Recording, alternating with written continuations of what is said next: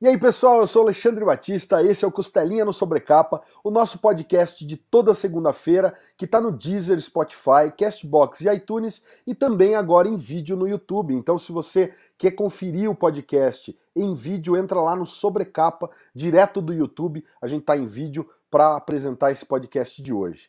Antes da gente chamar o nosso convidado e antes da gente falar mais sobre o podcast, quero convidar vocês também a conhecerem ultimatodobacon.com, o nosso site que tem matérias, reviews, listas, guias e muito mais sobre quadrinhos, filmes, séries e todo o conteúdo que um bom nerd gosta, especialmente aqui que a gente volta o nosso conteúdo para o nerd trabalhador.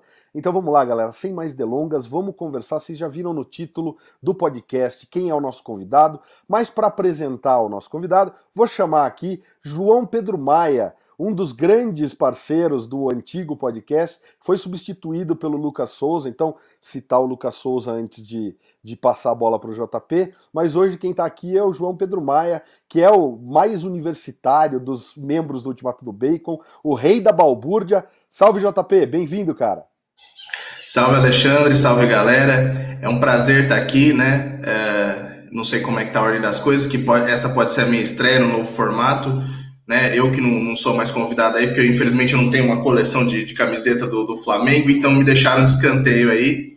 E, e, é um grande prazer estar aqui, né, cara, para conversar hoje com o cara que está aí no, desde os primórdios, né? Eu me lembro que quando eu cheguei na internet era tudo mato, o não salvo e, e um sábado qualquer, né, cara? Que literalmente o cara fala de, de Deus e tá aí desde da Gênese, né? Muito obrigado, meu filho. Muito obrigado, viu? Fico muito feliz de saber disso. pois é, Seja... é, pessoal, tudo bem? Eu me chamo Carlos Ruas, de um sábado qualquer, e espero que esse seja um ótimo bate-papo, um ótimo podcast. Então vamos lá, galera. É, antes de, de entrar para as perguntas sérias, eu já vou. Primeiro, obrigado, Carlos, de ter aceitado nosso convite. Seja bem-vindo ao nosso espaço. E uhum. a gente é fã de verdade. Eu deixo isso daqui, em geral, não para a galera que está em casa ver a minha coleção, mas é para o autor saber e falar: olha, eu tenho tudo que você fez e tal. que a gente quer, na verdade, é puxar o saco do autor, mas falando sério, é... eu poderia ter me apresentado como Deus, né? Eu já quero puxar a sardinha pro meu nome, que tem uma tirinha do, do Carlos Ruas que eu encho o saco da minha esposa e falo assim: ó, não discute com Deus. Porque tem uma tirinha antiga, vou botar na tela depois aí, que é tem um adesivo numa Kombi. Obrigado a Deus por ter conseguido essa. Lucy sim, e Adão, sim. Lucy e Adão ficam tirando sarro de Deus e Deus fica bravo assim, do tipo, ah, e aí, Alexandre e tal. Mas eu uso isso, inclusive fica meu puta e falam, calma, Alexandre. É muito boa aquela tirinha, eu uso isso, eu quero te agradecer porque então vamos lá. Olha só. Carlos, queria começar te perguntando, porque, obviamente, o hum. teu carro-chefe é Deus, e você está lidando com um personagem que, para muita gente, é, é, dogma, é fé e é o motivo de, de devoção. Eu acho incrível a forma como você trabalha com ele, mas isso é uma coisa que pode dar né, grandes e grandes problemas. Então, como é para você? Pergunta tem duas perguntas aí. Como é para você uhum. trabalhar com isso todo dia sob essa mira, né, de uma galera que não, não entende a brincadeira que você faz e, e, e, e por que mexer justamente com isso, né? E, e mexer nesse vespeiro. Tá. Então vamos lá. Eu vou falar primeiro então sobre o porquê, é, digo como eu lido com isso e por que eu lido com isso. É, bem, tudo, tudo começou há 12 anos atrás, meu trabalho já tem 12 anos. Eu acho que com o passar do tempo, eu ganhei uma certa isenção com relação à galera que me critica. No início era muito criticado, eu não sabia se eu ia para o inferno, eu não sabia se eu ia ser crucificado porque eu estava brincando com Deus, eu não conhecia muitas tirinhas que brincavam com Deus naquela época, então eu não sabia se o meu humor ia ser muito ácido, se, ia ser, se eu ia ser taxado de humor evangélico, que nem esmilinguido, se ia ser humor ateísta. Eu não queria ser taxado, entende? Eu queria falar, botar minhas críticas, pode ter tirinha que fala bem, pode ter tirinha que fala mal. E eu, eu acho que com o passar do tempo eu consegui essa isenção. Eu acho que eu virei um certo café com leite. Ou seja, tá lá o, o, um ateu e um católico no chão caindo na porrada, Eu passo, os dois param dar porrada e falam: Oi, Ruas, tudo bem? E eu, e beleza? E eles continuam caindo na porrada. Então, acho que eu ganhei uma certa isenção com o passar do tempo. Já são 12 anos. Então, eu, eu fico feliz, eu fico feliz de ter ganhado isso, porque eu sei que é um tema delicado, eu sei que é um tema chato, assim, para algumas pessoas digerirem essa temática, e nada contra quem não gostar do meu trabalho, porque eu sei que é uma temática né, que é brincar com religião, é um tabu, apesar de eu lidar muito bem com esse tabu durante 12 anos. Mas eu compreendo que é uma coisa é, que nem todo mundo vai gostar. E, e agora, por que, nessa segunda pergunta, por que, que eu lido com esse tema? Vem dos meus prazeres. Eu amo estudar religião. É um hobby. Eu acho que quando você une o seu hobby com a sua profissão, fica uma coisa muito mais gostosa de, de ser mastigada e digerida. Então, eu tive a, o, a grande sorte, digamos assim, de conseguir viver do meu hobby. Eu trabalhava numa agência de design, fiquei anos trabalhando lá, sou designer gráfico de formação, é, cursei desenho industrial, porém eu sempre tive o hobby de estudar religiões, compreender as religiões, por que, que o ser humano necessita de deuses para suprir sua angústia e suas dúvidas existenciais. Por que, que o ser humano precisa tanto das divindades para isso? Já existiam milhares de divindades e cada uma com uma bandeja com filé delicioso, um filé mais gostoso que o outro, sejamos bem claros, e eu espero que vocês tenham entendido a metáfora do filé, né? Um, cada um com uma salvação mais apetitosa do que a da concorrência né? Você chega à salvação grega, olha, eu ofereço isso, isso, isso. A nórdica fala, eu ofereço isso, isso. Aí a cristã chega, opa, mas eu te ofereço isso, isso, isso, né? Então você imagina ali andando numa é, no centro de São Paulo, ali na Santa Efigênia, que você tem um monte de comércio, um monte de coisa louca e pensa que cada loja é uma religião e cada deus oferecendo uma promoção melhor que o outro. Então, essa necessidade do ser humano necessitar de deuses para suprir suas dúvidas é uma coisa que sempre me encantou essa necessidade. Então, eu comecei a pesquisar religião pelo ponto de vista é, histórico, não pelo ponto de vista de crença, não que eu queira ter uma, uma fé, até porque eu não tenho uma fé para mim. Ah, eu, eu tenho que ser o juiz de futebol. É, para eu apitar o jogo, eu não posso ter um time, entende? Então, para eu ganhar essa isenção, eu tenho que ficar em cima do muro, digamos assim. E eu comecei a colocar isso nas minhas tirinhas. Eu coloquei, uh, comecei a colocar isso quando voltando lá para o assunto da agência, quando eu trabalhava lá, eu pensei, poxa, uh, eu faço tanta arte para clientes como designer e eu nunca fiz a minha. Na verdade, eu fazia a minha na escola, quando eu desenhava, fazia quadrinho. É, os, os, meus amiguinhos faziam fila para ler as tirinhas que eu fazia dos professores, o pessoal adorava. E eu não via que meu dom estava ali. Eu tinha muita habilidade em fazer tirinha, fazer quadrinho. Só que eu achava que isso não dava dinheiro. Então, quando me formei em design, me foquei em fazer, uh, trabalhar para clientes, né, em empresas. E quando eu comecei a fazer minhas tirinhas, em paralelo, fazia de noite, fazia quando chegava em casa, de tarde, era um hobby, né, como tocar um violão. É, eu comecei a publicar na internet. Eu comecei a publicar na internet e, curiosamente, funcionou maravilhosamente. Não demorou muito para eu começar a ganhar mais do que eu ganhava na, no meu trabalho. E aí foi quando eu tomei a decisão de viver de quadrinhos. E estamos aí há 12 anos no mercado. Olha só que maravilha.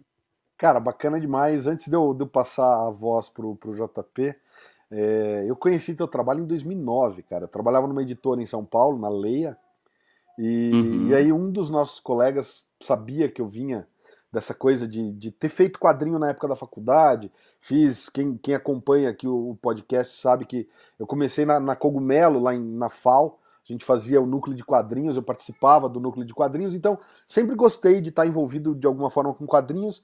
E aí esse colega veio e falou assim: Cara, você conhece o Carlos Ruas? Eu falei: Não, mano, não sei quem é. Daí, não, dá uma olhada no blog. Eu acho que era um blog que você tinha, um blog, né? Um blogzinho. Era blog, gente, um sábado. Cara, e eu, e eu passei a acompanhar aquilo de manhã, antes de começar a trabalhar, era ver o que, que você estava postando de manhã. Eu lia a Laerte, que publicava na, na Folha, era de graça a tirinha. Você entrava lá no, uhum. não sei o que, lá, barra Laerte, tinha a tirinha do dia. E, e putz, eu, eu sempre lia as minhas tirinhas, eu recebia por e-mail. Calvin Haroldo, Agaro Horrível, Laerte e daí eu lia Carlos Ruas. Então, assim, a gente Olha curte só. demais, cara. É... Pergunta que antes de eu Foi passar o áudio novo... dos blogs. Pois é, Foi o áudio, dos, dos blogs. blogs. Quando Ih, já você abria várias abas. nessa época. Você abria, você abria assim 10 abas. Não salvo, Jacaré Banguela, que biluco, é, etc, etc, etc. E tava lá um sábado qualquer. Foi, foi e entrava no Jacaré Banguela para curadoria de links, né? Porque o auge do blog era isso, né? O Jacaré Banguela falava assim: veja isso, isso, isso, isso. Os caras funcionavam basicamente como um Google, né? Com Sim. curadoria, né? Curadoria do Google. JP tinha quantos anos nessa época, JP? 2009. Cara, 2009, pouco antes de eu entrar na faculdade, eu tinha uns 16, 17 anos. Foi o que eu comentei, era o que tinha na internet, né? Era mato, aí tinha. É... Falou do mato, teve até efeito sonoro. Caralho, o cara tá em Jurassic Park, cara. e aí, é, né, pra combinar com o Alexandre, que é o dinossauro aqui, né? aí você tinha o, o, Não Salvo, que tá lá desde o começo, o Jacaré Banguela, você tinha na época os Irmãos Piologo, ainda era Mundo Canibal, e você tinha um sábado qualquer, que é, é, eram as tirinhas ali, era um assunto muito interessante, né? Como você citou aí, como estudante né, das religiões, eu também acho muito interessante isso, né? Aquela coisa de você não se dispor com ninguém. Pode ser que tenha Deus, o papai que tá Ganesha lá, né? Odin, a gente procura ficar ali a par com todo mundo. O Boteco dos Deuses, ele começou em que ponto, assim, que você pensou em falar, não, vou, vou colocar realmente todo mundo, assim, né?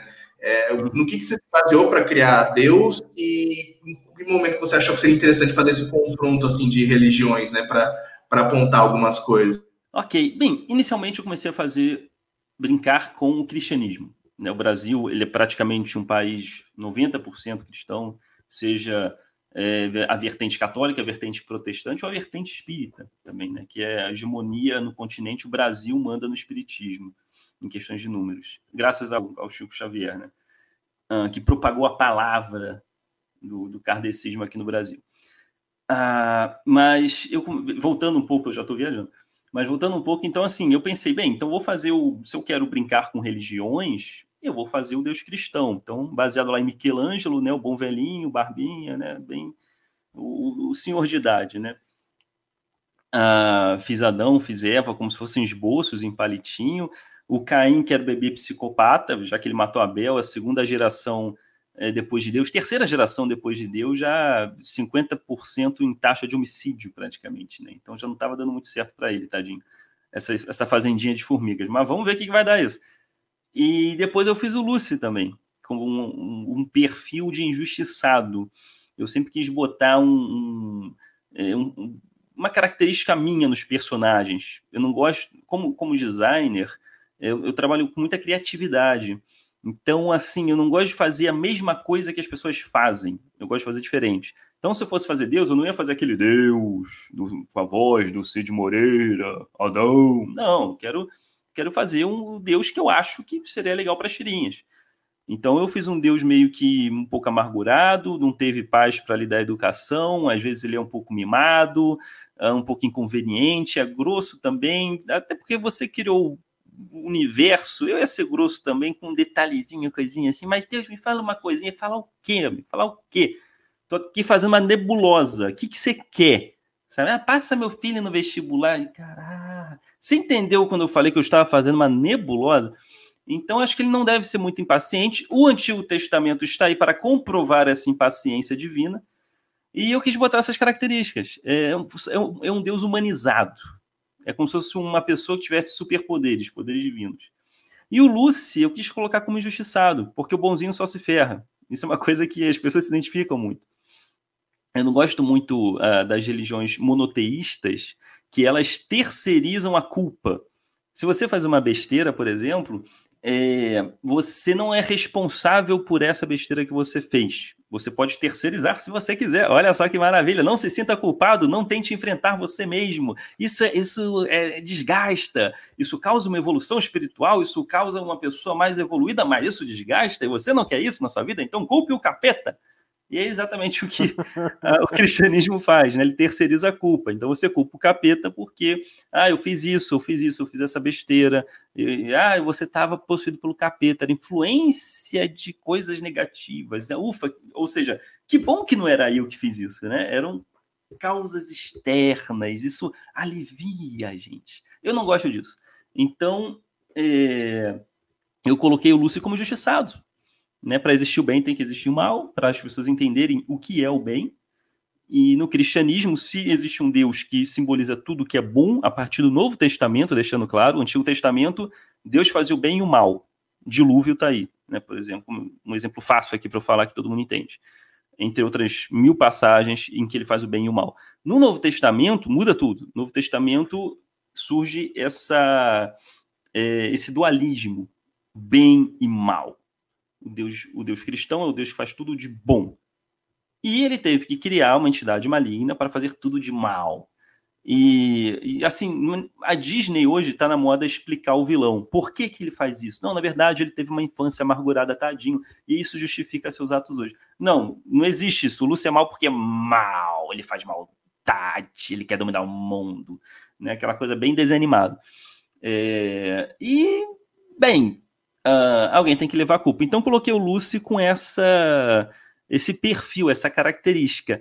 Ele é um cara de boa, ele foi criado para assumir o mundo, para assumir o submundo. Alguém tem que governar o inferno. No caso, foi ele. E as pessoas colocam toda a culpa dos males da humanidade nele.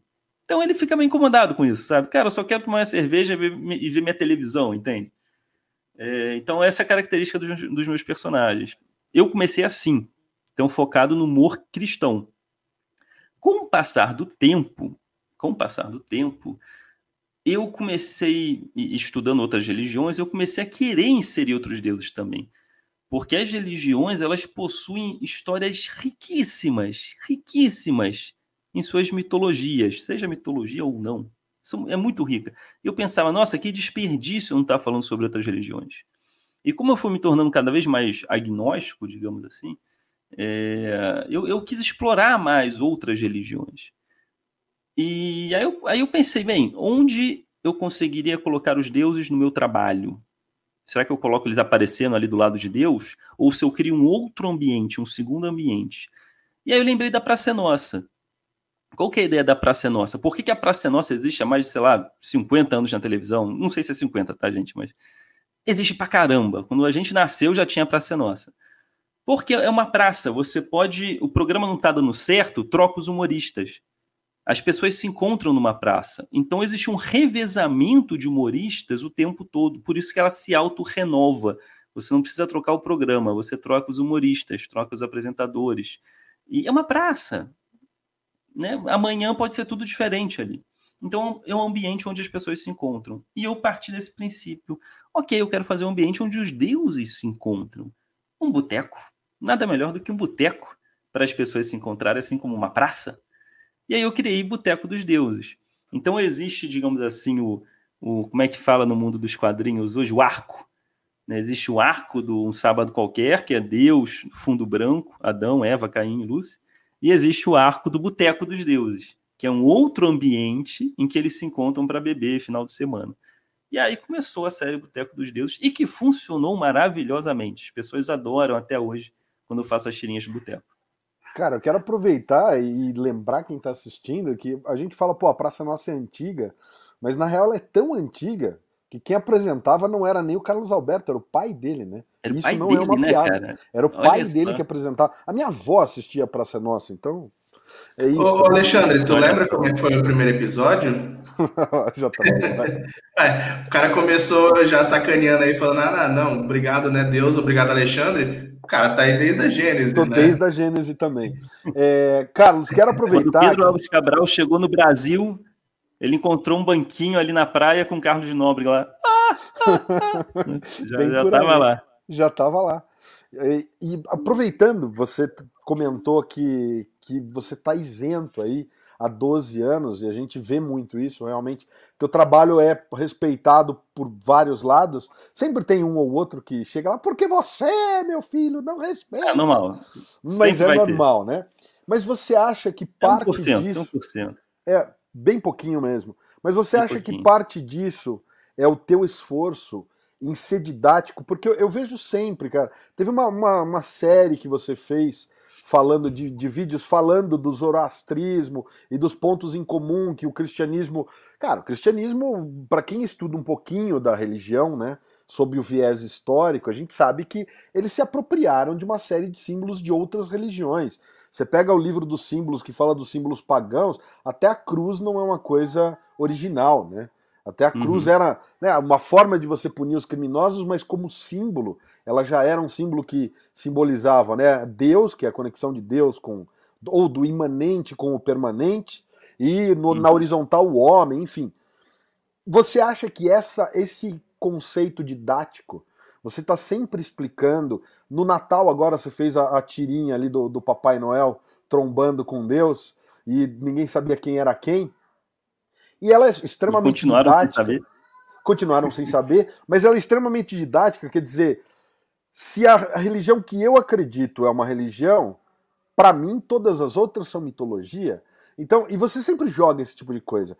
Você acha uhum. que isso é um dos principais fatores responsáveis por você ser respeitado dessa forma que você é, em termos de, de ser isento em relação à crítica das religiões? Olha, é, é uma pergunta interessante essa. Ah, eu acho que é importante a gente ser didático sempre. Eu sempre eu tive muita dificuldade de aprendizado na escola. Eu só aprendia quando me pegavam pela mão, não numa sala com 40 pessoas. Quando alguém, ó, senta aqui é assim, é assim, assado. Eu tinha vergonha porque eu tinha dúvidas da série anterior. Né? Iam apontar para minha cara e iam começar a rir. Se eu, entende? Se eu não, não sabia o, o ABC, como é que eu aprendi o DEF? E a gente já estava, digamos assim, no DEF, né? na, na série seguinte. Eu tinha vergonha de tirar dúvidas da, de coisas que eu deixei de aprender na série anterior. É, então eu tento passar isso adiante, eu tento pensar, pegar a pessoa pela mão, eu tento. É claro que é legal você provocar para trazer reflexão, mas se eu preciso explicar uma coisa, eu tento ser o mais didático possível. Tem gente que usa a estratégia de se falar de uma forma complexa, elitizada, que só 10% das pessoas vão entender, e você se vira para aprender, como se fosse uma forma de você se forçar a querer aprender. Mas só menos de 10% das pessoas vão querer vão se sentir desafiadas e querer aprender a fazer isso. Os outros 90% vão falar: não consigo, eu não sei, eu não tenho inteligência para isso. Ah, vou jogar videogame.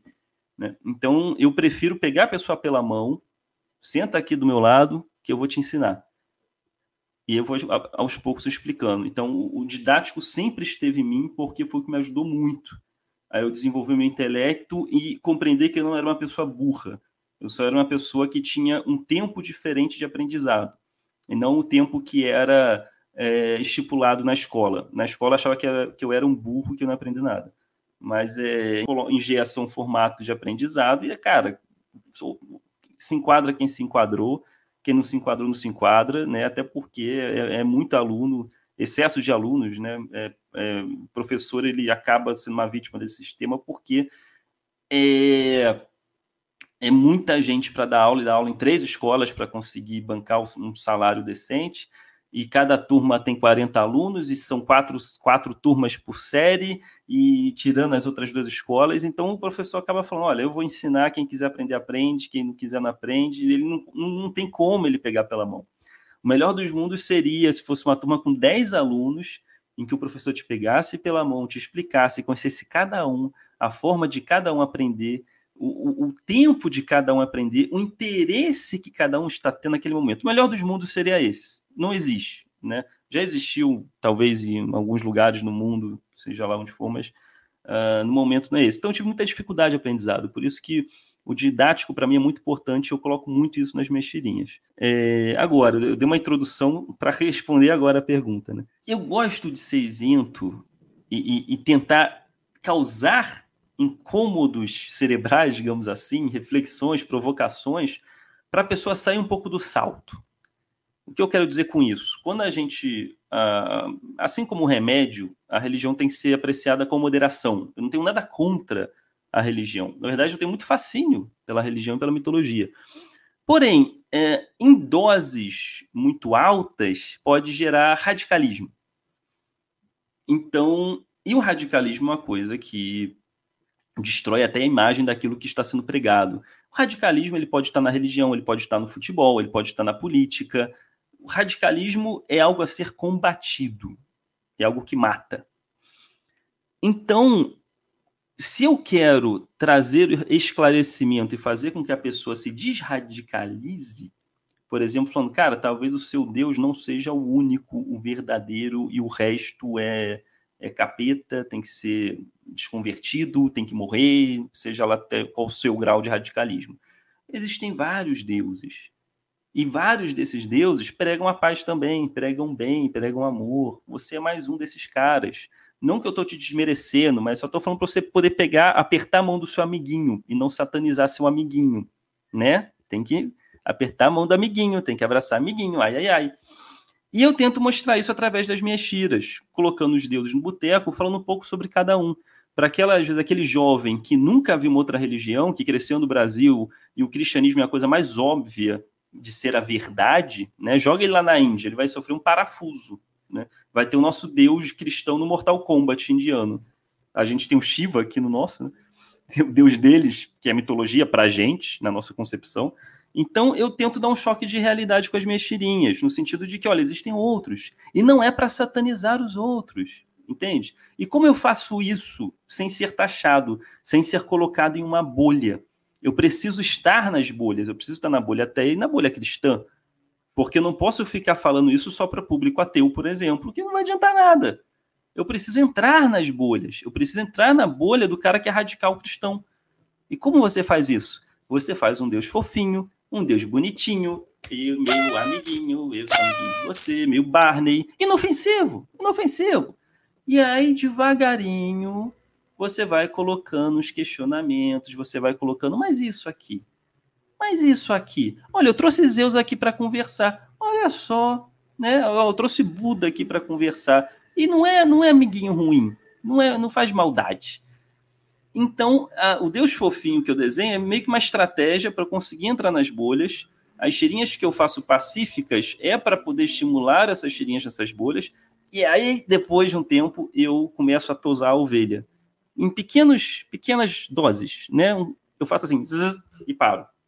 Aí depois eu chego e faço zzz, e paro um pouquinho, olho para o lado. Oi? Não, eu, eu, eu não fiz nada. Eu, E aí você vai aos poucos desconvertendo aquela pessoa que achava que era o cara que ia para o céu, que era o escolhido da Matrix, era o Neo. E ele vê que não, na verdade não. E isso não é ruim. Isso não é ruim. Porque isso, isso você evita que a pessoa se torne um radical. Então, uh, esse trabalho que eu faço de falar das divindades, e muito didaticamente, para mim é um serviço que eu faço, uh, e eu espero estar tendo êxito, obviamente, né? não só para alegrar as pessoas, divertir as pessoas, mas também para mostrar a religião do próximo, para que a pessoa que esteja lendo não seja um fundamentalista, digamos assim, seja qual for a sua religião. Cara, sensacional. Eu sou, eu sou fanzaço de carteirinha. Vou passar a bola pro JP, porque senão só eu pergunto. JP, manda lá. É, não, eu acho muito interessante. Eu gostaria de dizer que eu sou um pouco parcial, né? Principalmente ao batatismo, né? Cara, amém, a, amém. A gente tem que se manter ali sempre orando ao, ao Santo Bacon. é, é, o padroeiro aqui do site, pode se dizer. Muita tirinha a gente olha e a gente vê, pô, isso daqui o cara claramente está tá satirizando uma coisa que aconteceu na semana passada, mas de onde você tira as suas principais inspirações, se é, se é, diretamente da Bíblia, se são das notícias, se são é, dos seus estudos, né? Qual que é a sua principal fonte de inspiração para criar, principalmente o, o, o, Boteco dos Deuses, né? Que a gente não imagina que aconteça semanalmente ali, né? Como uma notícia, como a própria Bíblia, como fonte de inspiração, né? Eu, eu, faço um pouco de cada coisa que você disse. Eu, eu leio um pouco as notícias do dia. Nem sempre eu faço tirinhas daquele fato que está acontecendo naquela semana. Isso engaja, mas daqui a um mês ninguém mais entende. Então são tirinhas temporárias. Eu gosto de fazer tirinhas que ficam. Daqui a 100 anos vão estar tá lendo e vão estar tá rindo. Mas eu sei que tirinhas que ficam não causam engajamento temporário. Né? Então não tem muita, muita repercussão naquela semana, mas vai ter uma repercussão a longo prazo. É... Então é um pouco de cada coisa, eu faço um pouco de cada coisa. Eu leio quadrinhos, eu leio muitos quadrinhos, eles ajudam você a entender o esqueleto do humor, como funciona esse esqueleto, formas de fazer humor, é, além de ler notícias e além de ler livros bíblicos também, livros, na verdade, livros sagrados, livros sagrados, para poder desenvolver as minhas tirinhas. Eu não posso estar falando besteira, é, religião é um assunto sério, então tenho que tomar muito cuidado. Já falei besteira várias vezes, mas fui humilde em reconhecer e estudar mais para entender. Ah, tá, não era exatamente assim. Né? Às vezes aí, nem sempre a Wikipédia está certa também, você não pode se basear só nisso. E é por isso que eu tenho os livros raízes, digamos assim. As pessoas hoje gostam muito de ler compilados. Né? Ah, entenda aqui tudo que o Buda falou. Mas, mas por que você não tem um livro do Buda? As coisas que ele diz. Hoje em dia as pessoas estão adquirindo menos o, a, o livro que é a essência. Elas preferem uma pessoa que fale, fale sobre aquela, aquele cara. Nada contra, nada contra, só formatos. Mas, por exemplo, eu tenho, eu tenho aqui na, na minha estante, aqui atrás, que vocês estão vendo, eu tenho a, a Bíblia Sagrada, ok, clássico. Quem não tem aqui no Brasil, muitas pessoas têm.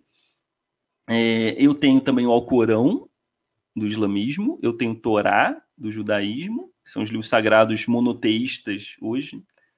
É, eu tenho também, vamos lá, Popol Vuh, que é o livro sagrado maia. Eu tenho as Edas Poéticas, que é o livro sagrado nórdico. Eu tenho o livro dos mortos, que seria, digamos assim, uma parte do livro sagrado egípcio. É... Qual mais? Ah, o Zoroastrismo. Ah, esqueci o nome do livro sagrado do Zoroastrismo.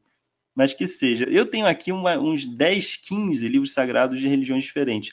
É engraçado que a pessoa fala assim, não, ah, eu sei que Deus existe, eu sou cristão porque existe a Bíblia, né, que é o registro, né? Bem, se for por isso, eu tenho aqui mais 15, 20 livros que também são de seus respectivos deuses, de suas respectivas religiões. Então, tudo isso de manhã eu gosto de praticar, de ler, e aí começa a vir, começa a vir as ideias. Porque desde criança eu faço tirinha, eu faço quadrinho, então acaba que eu tenho uma, uma facilidade em, em, ler um texto e, e criar algo divertido com aquilo. Eu, eu não fiz um curso para aprender a fazer isso. E eu não sei, e se eu fizesse, se eu desse um curso, eu não saberia como te explicar isso, como que a ideia vem. Não sei, é muito de mim. Uh, se eu fosse tentar, por exemplo, dar um pitaco de como que eu tenho ideias, eu tento descon é, desconstruir aquilo que está construído na sua cabeça. Então, por exemplo, uh, vou trabalhar aqui, só para dar um exemplo, com vilões de, de de vilão da Disney, é, ou vilão, vilões de uma forma geral, por exemplo, Sauron do Senhor dos Anéis. Ele é um vilão, ele quer dominar o mundo, né? Ele faz maldade e é o que está concretado na sua cabeça. O humor ele está rondando em volta desse concreto. Humor está naquilo que quebra a sua expectativa. Se o Sauron é um vilão que quer dominar o mundo, qualquer coisa que você faça fora desse espectro pode funcionar humoristicamente. Por exemplo, é, é, é, o, é o vilão que pisa na capa, que tropeça, que espirra, que tem caganeira, que sofre de amor. Essas coisas não estão construídas na sua cabeça para um vilão. Então explore isso. Pode sair um fruto aí humorístico. Por exemplo, se a gente parar para pensar, o Sauron ele é uma torre com olho. Ele é uma torre com olho, entende? Dá para sacanear pra caramba. Então, se, aí você começa a, a, sair do seu espectro, sair do que foi concretado na sua cabeça. Ok, a gente se apaixona. Por que o Sauron não se apaixonaria? Por quem que ele se apaixonaria? Um farol de cais de porto, sabe? Também é uma torre com olho. Ou, ou assusta o, a menina, né? Tudo bem. Aquele olho explosivo, né? Eu te amo. Quer ver minha coleção de figurinhas? Né? Não, não, sei se ele teria jeitinho, não sei se ele seria carinhoso. Bom dia, meu bem. Né? Não sei se ele teria jeitinho para essas coisas. Se a mãe dele visitasse ele final de semana, né? se um pombo bate ali, é um cisco no olho dele, que os orcs vão ter que depois pegar a escadinha para tirar aquele cisco ali do olho dele. Então você começa a sacanear, você começa a pensar: nossa, é um, é um prato cheio, é uma torre com olho que quer dominar o mundo. Olha como a gente desconstruiu essa imagem maligna do Sauron. Então eu tento fazer isso, eu tento ler uma coisa séria e eu começo a, que nem um processador de dados, que começa a processar várias coisas, eu começo a processar assim, saindo desse espectro, saindo desse espectro, se ele, se ele tivesse namorada, se ele tivesse caganeira, se ele tivesse, se ele tivesse, se ele tivesse, se ele tivesse, se ele tivesse, eu vou processando até dar um match, até encontrar alguma coisa dessa frase séria que pode soar engraçado, saindo do saindo completamente do que aquela frase é, quer realmente dizer. O que aquela frase está concretado na sua cabeça. Saindo disso. Entendeu? É mais ou menos isso que eu faço. Tentei explicar aqui o que acontece na minha cabeça. Não, eu, eu, dá pra gente perceber que é um baita de um processo, né, Ruas? Eu acho que, é, que tem muita gente que vira e fala assim, pô, adoraria viver de fazer tirinha, pô, deve ser mó legal, deve ser mó é, fácil, tranquilo, e no fundo, no fundo, para você parece que vem de uma forma natural, pelo que você está falando, mas eu acho que é, fica óbvio que é um reflexo de toda essa caminhada, né? Você falou, você desenha desde criança, faz tirinha desde criança, quer dizer, são as tais das 10 mil horas necessárias de estudo em cima de um, absurdo, de um assunto para você se transformar um especialista nele, né? Quer dizer, é, duvido que a galera em casa imaginasse que você tinha todos esses livros sagrados, a Torá, o Talmud, enfim, eu não sei se você tem o Talmud, mas é, o Alcorão, a Bíblia, enfim. não, não é uma coisa que você fala assim, ah, acordei hoje com vontade de ser desenhista, cartunista, tirista ou qualquer coisa do tipo, né, quadrinista. Então, acho bacana que você passe um pouco desse processo. Quero fazer uma pergunta específica a respeito do Lucy. O Lucy vira e mexe hum. fala do deus metal. É, talvez esteja isso em alguma tirinha e eu tenha perdido, porque obviamente não dá para acompanhar tudo, a gente tem que ler um milhão de coisas para fazer vídeo para o canal, então ultimamente eu não acompanho só um sábado qualquer, eu sempre tento acompanhar, mas entre outras coisas. Tem alguma relação com a galera do Massacration e o Bruno Suter e tudo mais, não? Na verdade, não procuramos pelo Deus Metal. Deus Metal nos encontrou. Eu acredito que seja o mesmo Deus também. Só pode haver um Deus metal, né, a princípio. A e, e o, Lucy, eu fiz uma série de tirinhas que ele é o Deus Metal. Ele meio que assim como o Batman, que é o Bruce, Bruce Wayne, e se transformando I'm Batman. Eu fiz o Lucy a mesma coisa, ele se transformando o Deus Metal para salvar o mundo aí, sei lá, do pagode, do funk. Poderia, tipo, poderia até fazer mais, mais tirinhas focadas nisso. É... Eu quero entrevistar o Bruno Suter para saber se ele sabe que o Lucy é o Deus Metal.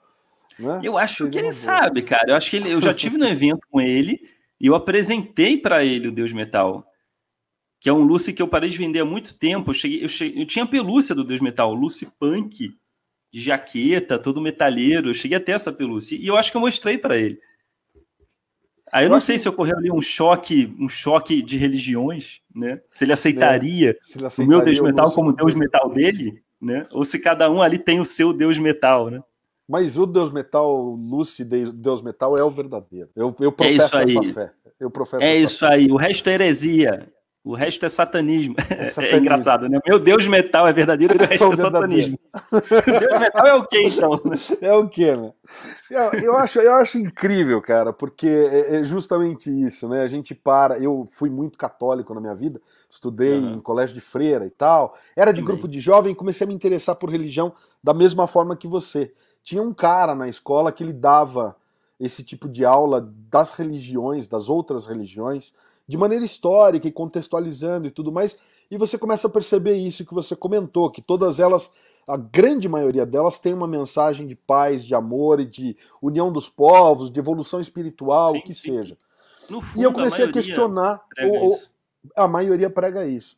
E eu comecei a questionar o cristianismo mas eu não me incomodava tanto em, em, procurar um outro caminho, que hoje eu me considero ateu, mas eu uhum. não me, me, incomodava em procurar um outro caminho, porque esse cara, que era um professor de religião lá na, na escola, embora fosse uma escola de freira católica, ele dava aquela coisa da, da, da Bíblia ser realmente uma linguagem poética, um livro mais uhum. poético e tal. E o que me quebrou isso daí foi lá, com, sei lá, 16, 17 anos, quando eu descobri que o dogma católico de fato é de que Adão e Eva é uma história real, né? Então literal.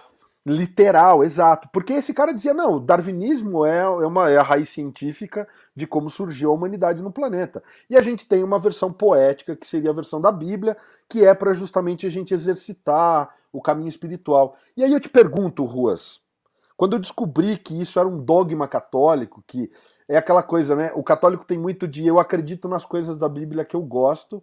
Essa coisa de Adão e Eva eu acho que não foi muito bem assim, mas não tem mais, né? É a regra da religião. Se você quer ser dessa religião, você tem que acreditar que Adão e Eva vieram de Deus. Então todos nós nascemos do barro e do sopro divino. E aí Caim matou, matou o seu irmão. E somos todos filhos de Caim, né? Descendentes de Caim. Quem era a esposa uhum. de Caim? Se tinha Adão, Eva e Caim? Você pode me explicar isso, Cara, acho que nem eu consigo explicar isso, cara realmente, quem era a esposa de Caim? Sei lá, foi, foi Zeus que fez? Foi... É tenso, né? É tenso. Você pensar, Caim já matou o irmão, será que. Né? Uh, vamos de onde vieram essas pessoas, né? De outro Deus que estava ali brincando de barro, vizinho, né? De onde vieram essas pessoas que já estavam lá, digamos pois é. assim? É. Pois é. É, é uma, é uma coisa que, por exemplo, é, eu não sei quem já assistiu, não vou fazer a crítica do filme aqui, mas Noé, o filme com uma galera muito famosa, começa justamente assim, não só Caim matou Abel, como ele também foi exilado, né, de onde já não estava mais no Éden, mas né, tava Adão e Eva ali, aí exilaram Caim, e aí falar, ah, ele foi para um canto do mundo lá, e lá ele começou o povo dele. Fissão binária? Fissão binária, fissão binária. Fez, é. fez mitose, né? Como ele começou o povo dele? Sozinho, né?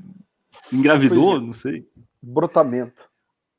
É, Bom, mas essa coisa que você falou, Alexandre, do, do literal e poético, eu acho a, a, a, linhagem poética muito mais saudável de se acreditar. Uh, porque a linguagem poética você consegue acompanhar a ciência sem enfrentá-la, e mesmo sendo uma pessoa cristã. Quando você coloca a sua ideologia acima da ciência, isso é muito perigoso. Isso é muito perigoso. É, não que eu estou falando que a ciência é, é, é, a voz da verdade, é que está certa, porque aí gera um conflito, a pessoa fica com raiva e não quer, não quer ser a favor da ciência. Mas é porque a gente criou o método científico, que é uma filtragem, é, digamos assim, não não estou dizendo que é aquilo que está mais certo, mas ele consegue descartar aquilo que está mais errado. Então, o método científico é um, é um farol que ilumina o caminho do progresso, da tecnologia e das descobertas científicas. O homem só chegou na Lua em menos de, de 50 anos depois de Santos Dumont por causa do método científico. Você vai eliminando através de testagem, através de testagem, o que não está dando certo e vai selecionando aquilo que está dando certo. Simples assim. É, esse método científico demorou anos, assim, é, centenas de anos, até ele realmente criar forma, começando lá com Galileu até hoje. É, e se a gente for voltar um pouco mais atrás, até na Grécia a gente encontrava um pouco desse método, quando eles começaram a botar a razão na frente do, do místico. E então, assim, nós deveríamos ser guiados pelo método científico. Nós deveríamos ser guiados pelos avanços e progressos científicos. Se a gente bota a nossa ideologia na frente disso, geralmente traz fundamentalismo, traz estagnação e pode trazer terror. É, então, se, e o problema é, nada contra a pessoa ter uma fé, mas às vezes essa fé entra em conflito com progressos científicos. E isso complica, porque ele vai botar a fé dele na frente. Então, assim, eu aceito a ciência até aqui. Até, daqui para cá esbarra na minha fé. Então, eu já não aceito. Né? E a fé não é questão de você acreditar ou não. Não é a mesma. Não é o mesmo. A mesma. Os mesmos ingredientes da religião. Né? A questão não é você acredita na seleção natural. Ah, eu não acredito. Não, não é questão de acreditar. Não existe isso, você acredita ou não. A ciência trabalha de uma forma diferente. Então, eu esqueci qual seria a minha conclusão, mas até então estava legal meu texto. Tava bacana, tava, tava, tava a gente tava, tava acompanhando aqui. É, é... é, só isso, né? É a forma poética. Eu prefiro a forma poética do que a forma literal, porque a forma literal acaba confrontando a, a ciência. É isso. É, assim, é, é, né, vamos, já estamos alongando bastante o papo aí, vamos, né, você começou com um sábado qualquer, mas hoje em dia você já tem outras vertentes, né, você tem o, o cão e o gato, né, e, ah, e você... Verdade. é, é Vou mostrar aqui, Olha cães aí. e gatos, vamos falar do, rapidinho, né, porque a gente já tá com... É. O meu tá autografado, galera. completa aí, cara. O meu veio com cardio, eu peguei na CCXP, Aliás, antes do, do JP fazer a pergunta dele, dá os parabéns ao Carlos Ruas, para quem não sabe, na CCXP 2020, esse herói do entretenimento fez três lives, cada uma delas com seis horas direto. Então, meus parabéns, tem a musiquinha. Então, Obrigado. vamos lá. É, parabéns mesmo, cara. A gente, ó, de verdade, foi uma coisa que eu fiquei aqui impressionadíssimo. Meus parabéns. E tem o mundo Obrigado. avesso também, né, JP? Continue é, a tua pergunta aí, que eu não é quero exatamente isso, nesse, nesse, ponto que eu ia chegar, né? É, tem aqui a minha vasta coleção, como eu sempre costumo dizer, né? Ó, tá completa aqui. Quem não tá vendo é descrente. é falta fé. Falta Mas fé. assim, é que você, quando você fala né, do, do sábado qualquer, que você, você é neutro ali, você mostra as contradições da maneira mais, mais simples, se mantendo imparcial. Mas aí você chega, por exemplo, no mundo avesso, parece que você já já meteu um pouco o pé ali, já está meio que, como você estava falando, dessa questão de você, como você confronta essa questão da ideologia com o método científico, e você tem justamente no mundo avesso tirinhas que escancaram né, essa, é, essa contradição que você tem no mundo, né? Então, é, a, a, sua percepção da diferença do, da metodologia que você usa ou se no final das contas é a mesma, para o sábado qualquer e para o mundo avesso, né? Se você avalia realmente como se o mundo avesso fosse um, lugar para você mostrar realmente um, um posicionamento e, e, que você está realmente é, descartando certos pontos de vista ali, né? É, não sei se você enxerga diferente isso. Bem, se eu fosse dar um pitaco, então, sobre o, tanto Cães e Gatos quanto o Mundo Avesso, é... bem, um sábado qualquer existe há 12 anos. E eu comecei a ter ideias um pouco diferentes, que seria uma filosofia desenhada, uma filosofia ilustrativa. Ideias que não, não é para ter Deus, não é para. Eu quero que a pessoa entenda ali a mensagem e reflita sobre aquela mensagem. E tirinhas muito mais reflexivas, não tão engraçadas. E eu tive que criar um outro quadrinho, um outro personagem, porque aquelas ideias que eu estava tendo não se enquadravam num sábado qualquer. E da mesma maneira que o Quino, que tem a Mafalda, ele também tem charges sensacionais fora da Mafalda, eu precisava também criar charges fora de um sábado qualquer. E eu criei o Mundo Avesso. O Mundo Avesso é para quando eu tenho uma ideia, que é uma ideia um pouco filosófica, que não é para ser engraçada, é para ser reflexiva, e não cabe os personagens num sábado qualquer. Aí vira Mundo Avesso, aquela ideia. Então não tem um personagem, o Mundo Avesso, são aqueles homenzinhos é, sem preenchimento, só com contorno, porque a ideia não é o foco não são esses homenzinhos, o foco é o que, que eles estão fazendo ali para passar a mensagem. Até que eu só boto, eu boto eles preto e branco, o que tá, eu só boto cor naquilo que eu quero dar foco.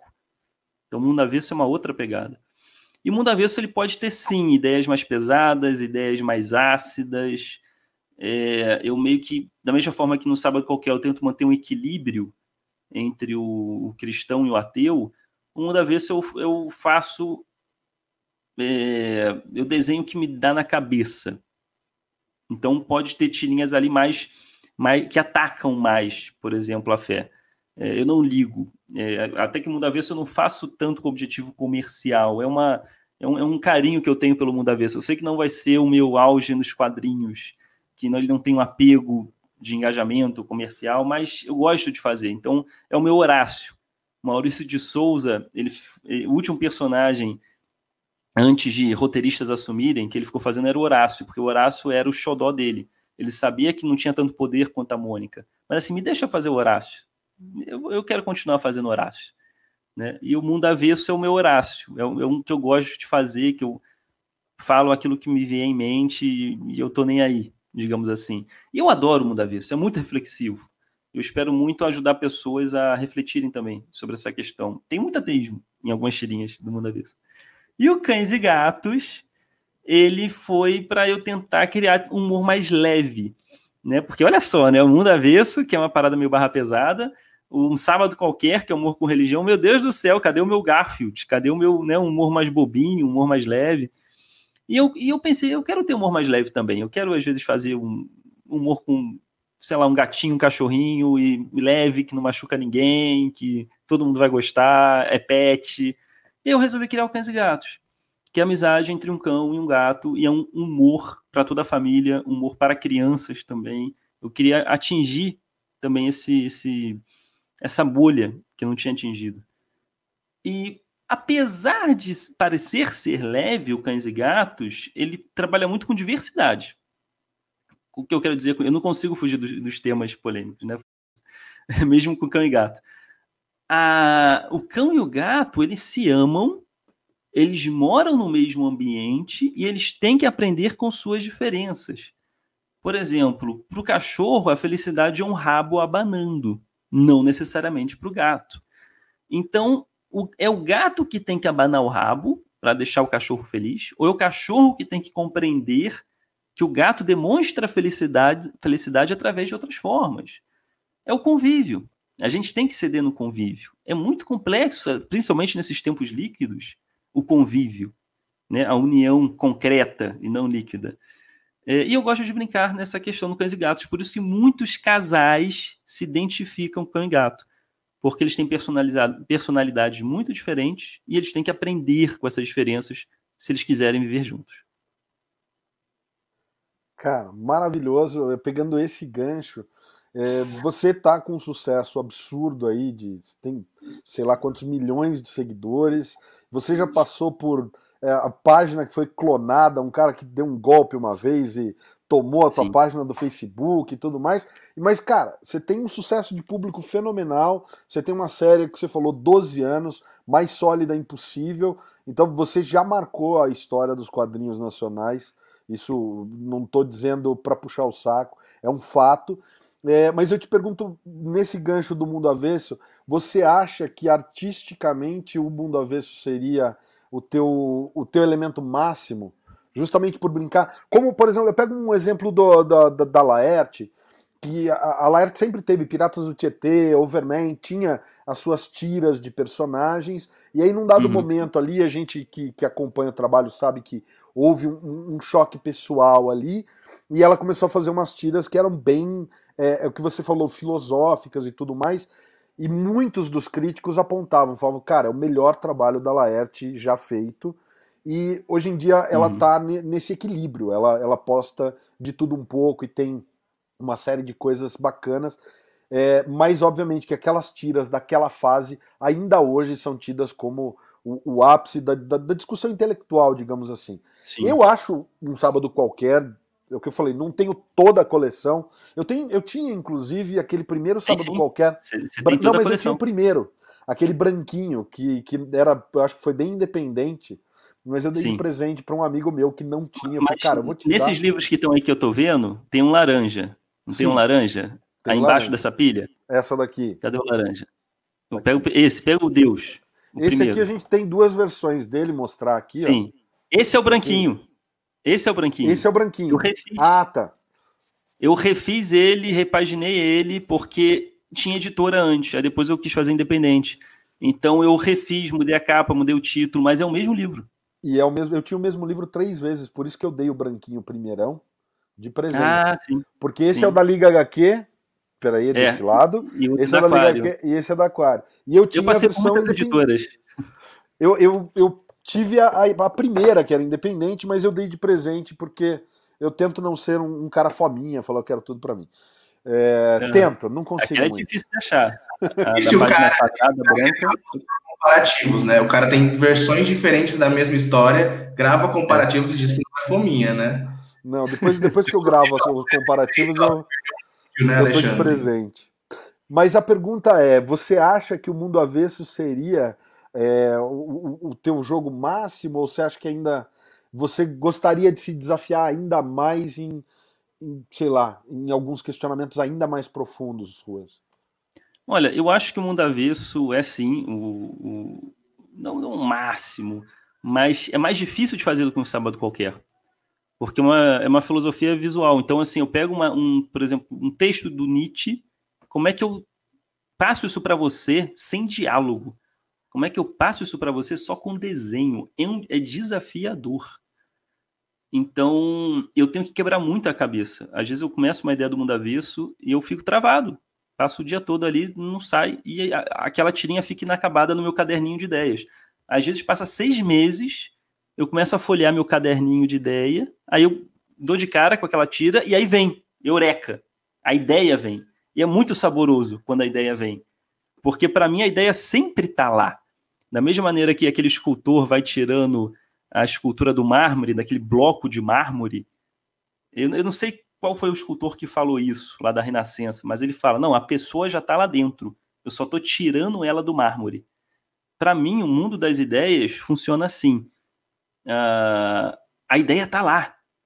Você tem que chegar nela. Assim como o Bob Esponja que fica pescando as águas vivas, essas águas vivas, digamos, digamos que sejam ideias que estão pairando na sua cabeça e que você ainda não descobriu. Então, em busca da batida perfeita, então em busca da ideia perfeita, ela tá ali. Você tem que uma hora você consegue pescar ela. Pode levar seis meses. Uma hora você consegue pescar ela, mas não deixa de pescar. Inclusive, você tem você tem uma tirinha assim, né, no mundo avesso, né? É, justamente sobre o oceano de ideias, né? Sim, exatamente. Eu consegui meio que demonstrar isso que eu falei. Verdade. É, é um oceano de ideias e fique tranquilo, uma hora você vai pescar a sua. Uh, então, mundo avesso é isso. Eu tenho muito, muitas tirinhas de mundo avesso que estão inacabadas no meu caderno e que elas são feitas a longo prazo, porque não é fácil fazer. E, e eu faço assim, uma cada 15 dias. Um sábado qualquer eu faço quase todo dia. Então, você vê a dificuldade de fazer. Então, é claro que, apesar do um sábado qualquer ser o meu ganha-pão, o meu carro-chefe, é, o mundo avesso é muito mais desafiador e eu acho que talvez futuramente ele terá um peso muito maior do que ele tem hoje. Como ele não é comercial, muito comercial, é o que as pessoas menos conhecem. Mas eu acho que no futuro, o que for ficar do meu trabalho, porque as pessoas que marcam a história, ocorre uma filtragem histórica, né? Você só pega aquilo de bom da pessoa. É uma filtragem da vida dela que chega até você. É, e eu espero que essa filtragem seja grande parte do mundo avesso. A gente está com o tempo já super estourado, Carlos. A gente.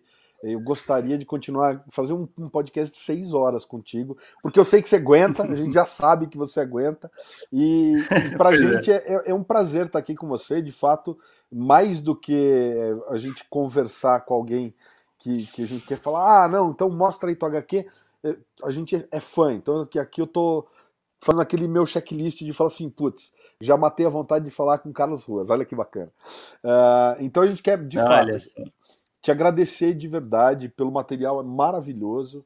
É, vi uhum. recentemente uhum. que você está unificando os personagens, os Carlos Ruas do Cães e Gatos e o que eventualmente aparece no. Sim. Acho cara, uma jogada sensacional realmente, para não ficar aquela coisa de quem é esse cara, o traço tá diferente e tal, é. e facilita o teu trabalho, né? Então, é...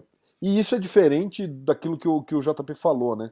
Uma coisa é o personagem Carlos Ruas, outra coisa é a voz do Carlos Ruas que tá ali, as reflexões que você tem no mundo avesso. Então, só para uhum. também deixar mais didático para quem está ouvindo, não confundam, galera. O personagem Carlos Ruas é um personagem baseado no Carlos, e outra coisa são os pensamentos que o autor tem, que ele joga ali no mundo avesso como uma filosofia, uma reflexão de vida.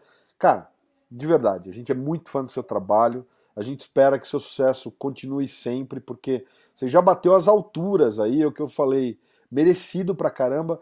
Mas sobe uhum. mais, cara, porque o teu trabalho realmente merece. Eu acho que ele é instrutivo, divertido, didático, reflexivo. Eu acho que ele, ele completa uma gama de coisas que dificilmente um trabalho em quadrinhos consegue tocar todos esses pontos. E é uma pena que o humor, infelizmente, né, os, os grandes pensadores, a galera da academia, dificilmente você vê uma comédia ganhando Oscar, né? Mas eu acho que uhum. o pessoal precisava dar mais valor, porque eu acho que rir dos problemas é aprender com eles, né? Então, parabéns aí pelo seu é uma trabalho. Boa frase, uma boa frase. Obrigado Bem, mesmo e parabéns pelo trabalho. Muito obrigado, Alexandre, é, é, pelo convite, Alexandre, João. Agradeço muito tá, ter participado aqui do, do podcast sobre capa. E, e é isso. E quem não conhece meu trabalho, acesse arroba um sábado qualquer no Instagram. Tem o meu perfil pessoal também, arroba carlosruas.com o SQ, e o arroba Cães e Gatos Oficial. Ambos no Instagram. O Instagram tá mandando hoje. Então eu vou falar só o Instagram. Olha, um sábado qualquer também no Facebook, no Twitter, mas Instagram é a rede social que eu interajo mais pessoalmente. Agradecer, né, cara? E cara, é, é, difícil acreditar, né, que alguém ainda nessa altura não conheça o seu trabalho, né? Sei que é, vou parecer que eu estou te chamando de velho, mas que é um, é um cara que está aí desde os primórdios da internet, que sempre teve é, tem a sua, a sua marca né, na história da, da internet brasileira, que você está ali desde o começo com o seu humor, e eu acho que realmente né, o humor que você usa, a forma didática, como você mesmo disse, que você apresenta as coisas, é um faz falta. Acho que deveria ter mais ainda gente trabalhando nessa vertente, porque você transforma o conhecimento, né? Você deixa o conhecimento acessível. Você mesmo falou do método científico e tudo mais, e, e é isso que você faz. Você transforma em comédia o conhecimento, você passa isso para as pessoas, você é, você transmite informação da sua maneira e isso é excelente, cara. E fica aí realmente, se, se alguém não conhece um sábado qualquer, por favor, você faça esse favor para sua vida. Então, galera, para gente terminar o papo de hoje, tem mais, teria mais um monte de pergunta. Eu vou deixar, deixa eu voltar a visualização aqui, galera, porque eu quero convidar, Carlos, você a voltar outras vezes aqui. Eu sei que a gente ainda não é um canal com não sei quantos milhões de seguidores, mas de verdade, deixar aberto aqui o espaço para você voltar quando tiver, sei lá, alguma coisa legal para falar, algum lançamento novo dos livros impressos e tal. A gente quer deixar aberto aqui o convite para você voltar. Eu não vou fazer uma última pergunta eu vou convidar a galera de casa a pesquisar, principalmente no vídeo da sua live da, da CCXP. São seis horas de vídeo, mas procure lá Maguinho Boladão e eu Cautero. Nossa, Ou não posso pôr isso. tudo, hein? Pô, não, pode, não podia deixar, cara. Não podia deixar. Que venham mais 12 anos aí de, de tirinhas. Com certeza. E mais ainda, cara. Muito mais. Eu quero estar daqui, sei lá, mais velhinho. Oi, Ruas, tudo bom? E aí, você Ai, lembra? Que bom. E, tá conversando contigo. Gente espera... evangélico! Então é isso aí, pessoal. Se você esteve com a gente até agora, a gente agradece a sua audiência. A gente convida mais uma vez a você conhecer também ultimatodobacon.com, o nosso site. Agora a gente também é editora, galera. Então confere os lançamentos da Ultimato do Bacon Editora. Lá no site você vai ter mais informações. Confere também os outros vídeos do canal. Clica no logo do Sobrecapa para se inscrever se não for inscrito. E o Costelinha volta na próxima semana, galera. Valeu!